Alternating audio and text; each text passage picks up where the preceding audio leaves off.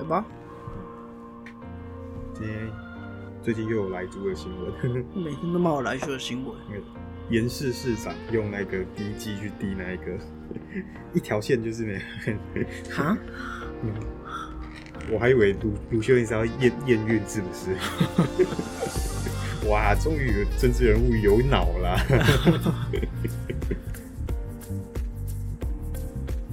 也有够冷。哦，今天淡水十度就算了，还下大雨，哎，刚来台北啊，没钱啊，社会住宅住不起啊。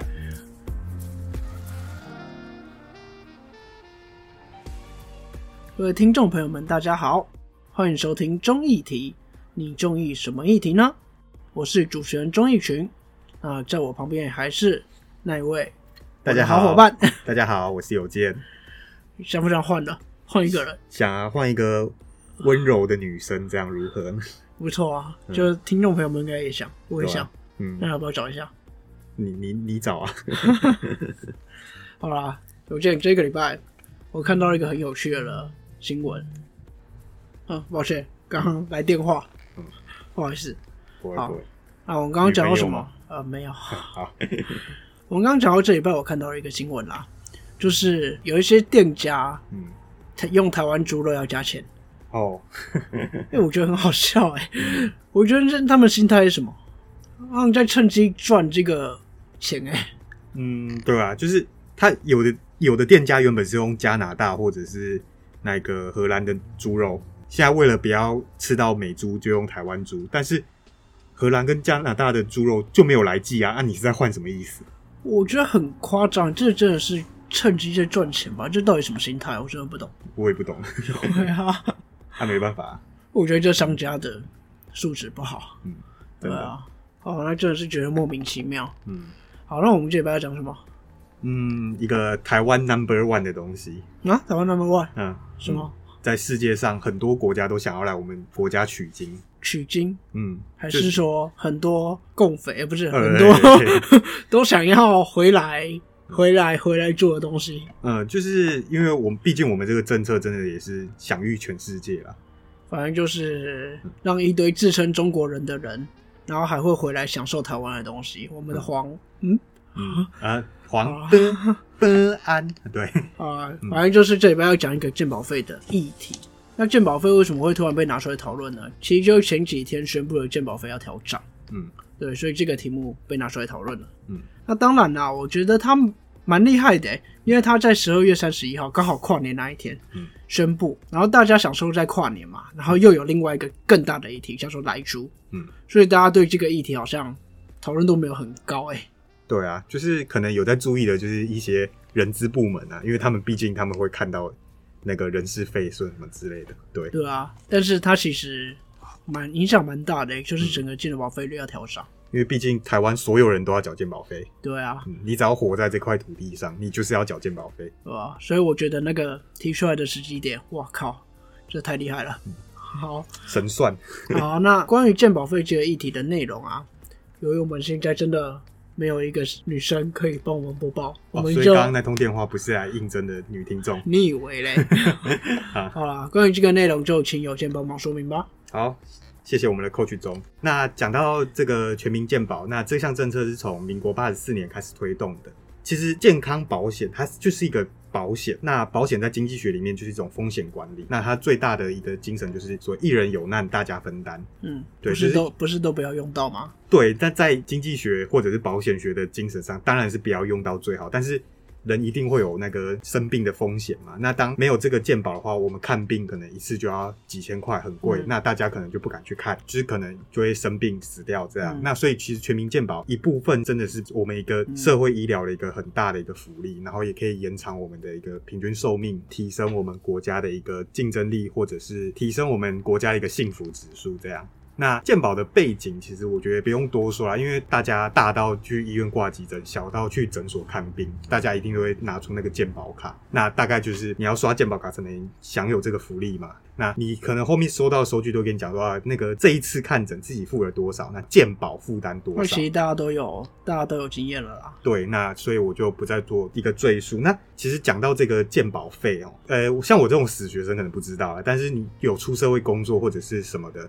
你一定会发现说，你每个月领薪水都一定会扣掉一笔劳健保。健保费呢，就是依照每个人不同的一个职业或什么，都会有不同的类别。那在台湾，就是以你依亲或者是你工作的地方做投保。投保对象在救治里面分成六种。第一种是所谓受雇的人，那其实讲白话一点，就一般的劳工，我们一般的小老百姓。领薪阶级啊，对受薪阶级，那第二种就是所谓职业工会，因为他们没有固定的薪资，像比如说一些早餐的职业工会，或者是街头艺人这样。不一定啊，就是一些他是有具备专业职业的，所以他是跟着工会，对，但他没有固定雇主。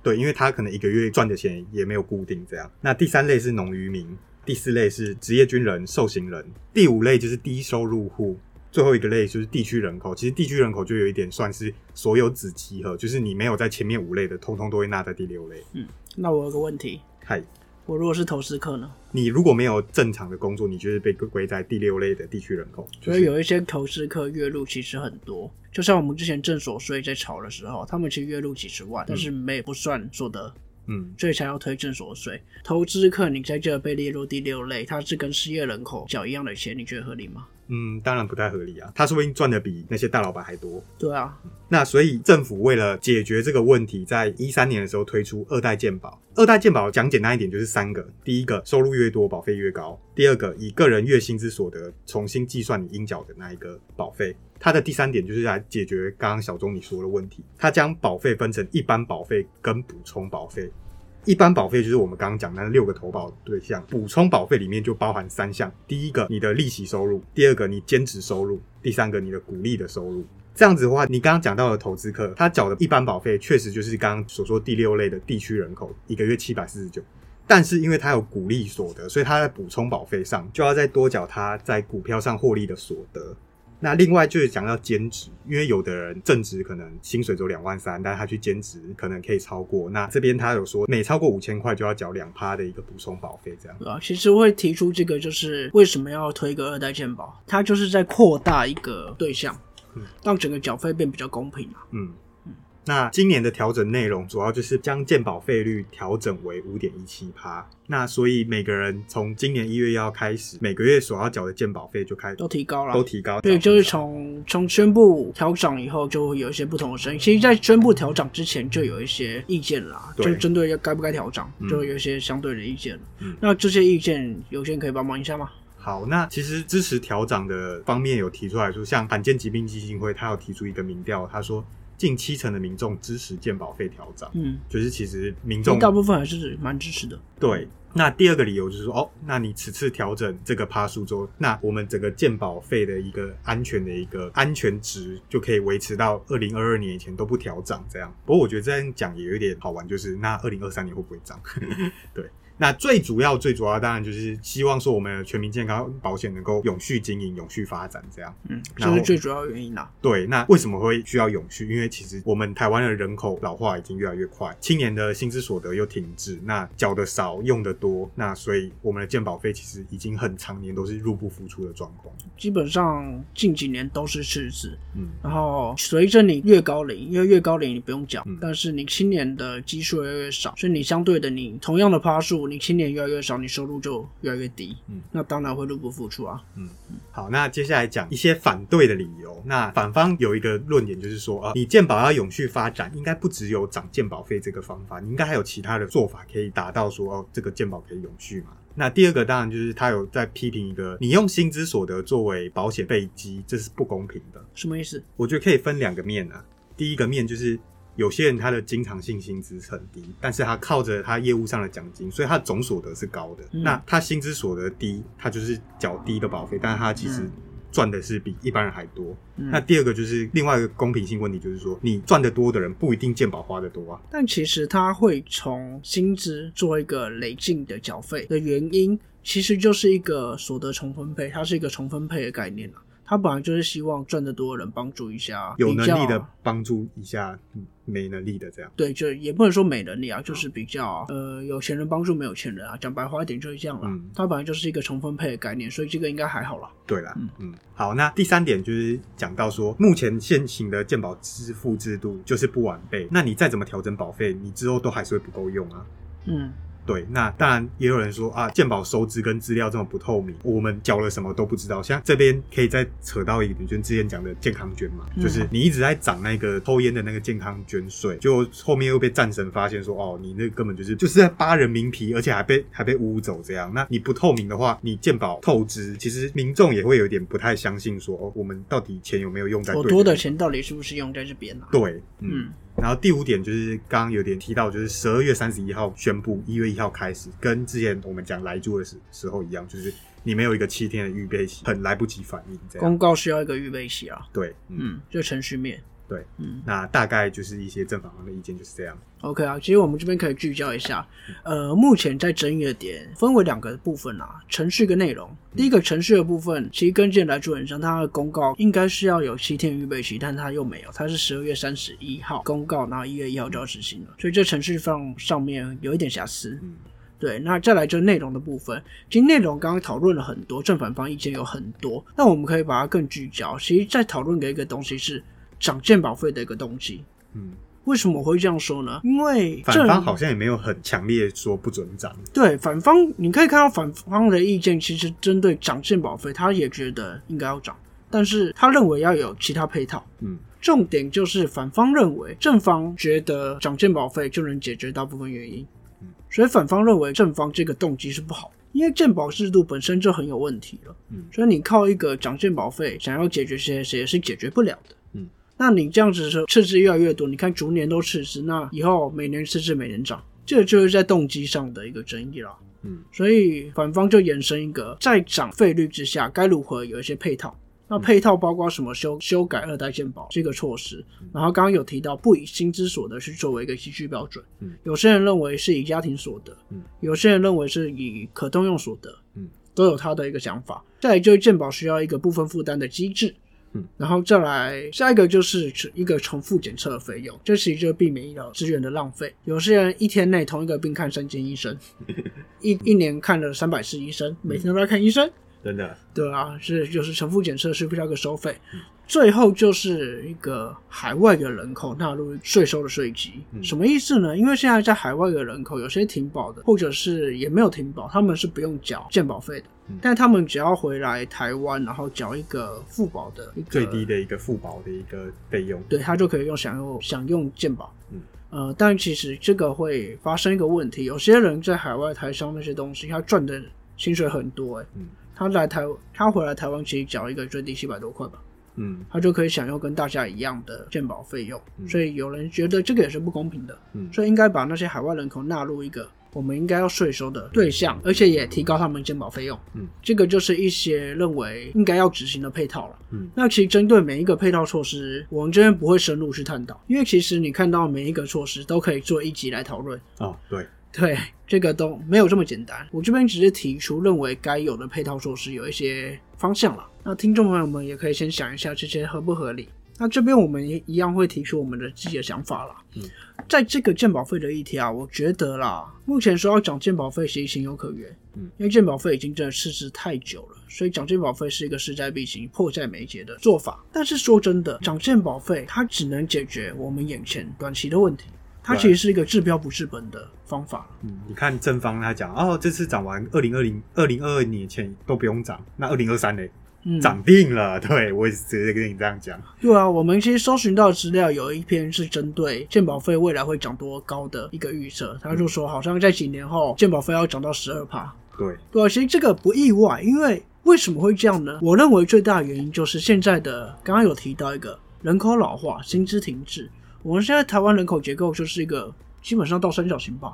嗯。高年龄层那一群现在已经不用缴健保费用，那相对的负担这些健保费用而是在我们的青壮年。青壮年就是受薪阶级，那人口基数较少，嗯。然后他们的薪水又停滞不前，嗯。所以负担的一定会越来越重。你就想，以前青壮年人口多的时候用这样的同样的费率，嗯。但是现在劳动人口相对比以前少了，嗯。所以你同样的费率的确达不到一样的收入了，嗯，所以调整是合理啦。但我就想，现在未来那些未成年人不是更惨？对啊，对啊，所以说真的调整不是一个真正的方式，嗯。对，他没有办法解决到问题的核心，嗯，那问题的核心真的在于结构上的问题，对，这个是一个非常明显的结构性问题，它不管是在制度上面，嗯还是在我们人口结构上面，它都是一个你只靠税收没有办法去解决的问题。那你要怎么去解决结构性问题？怎么解决？改变结构，改革结构。所以我们要去做的是，在短期之内增加税收之下，你要去做一个改革。嗯，那改革方式其实刚刚有提到很多种配套了。嗯对，那我都觉得各有千秋。嗯当然，没有任何一个措施是绝对大家都同意、绝对最完美的，不可能，不可能，绝对不可能。那也没有任何一种措施是一提出来大家都同意的。嗯，那我们不是学工位的嘛，所以你说真的，这些措施要怎么这样去做，我们也不懂。嗯我们是学公共政策的。但我们前面有整理一些大家提出来的相关配套措施啊，嗯大家都可以想一下这些合不合理、合不合用。那我们的重点其实是会造成健保长期逝世的原因，真的是因为人口结构老化、薪水的问题，然后可能还有前面提到一些医疗浪费了，嗯，这些其实真的是从在结构上面的问题，那一定需要去改革，嗯，不能很乐观的觉得涨健保费率就可以解决大部分的问题，嗯我觉得涨健保费率你解决的问题有限，非常有限。你看现在说真的，很多人都在想办法逃税啊。